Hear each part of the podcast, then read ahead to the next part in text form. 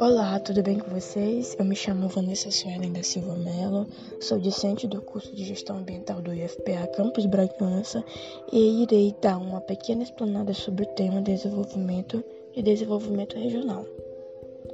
É importante ressaltar que falar sobre desenvolvimento é um assunto muito complexo, pois abrange diversas temáticas do nosso cotidiano.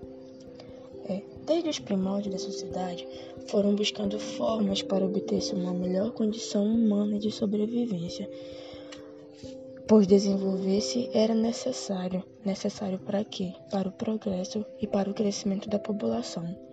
Atrelado a isso, as várias vertentes da sociedade tentaram definir a palavra desenvolvimento, uma vez que esta é e foi o acelerador das descobertas e inovações do mundo, pois, como foi dito antes, desenvolver-se era necessário. Com tudo isso, o desenvolvimento foi criando esferas mundiais, nacionais e locais.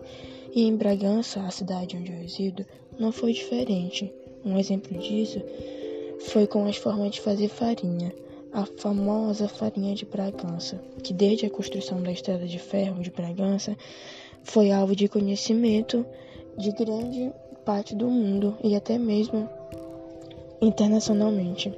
A produção de farinha de Bragança é desenvolvida em casas de, denominado como casas de farinha, que muitas das vezes são construídas de formas rudimentares e com baixo nível tecnológico, o que vem mudando bastante desde que as mesmas foram ganhando espaço nos grandes centros comerciais, pois com isso a produção aumenta e faz-se necessário a mecanização dessas casas, que hoje em dia já pode ser vista em grande parte da, é, da população.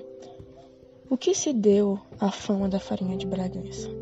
Muitos pesquisadores ressaltam que o conhecimento da farinha de Bragança se deu ao diferente é, sabor, ao diferente tipo de, de, farinha que a população bragantina ela é, desenvolve.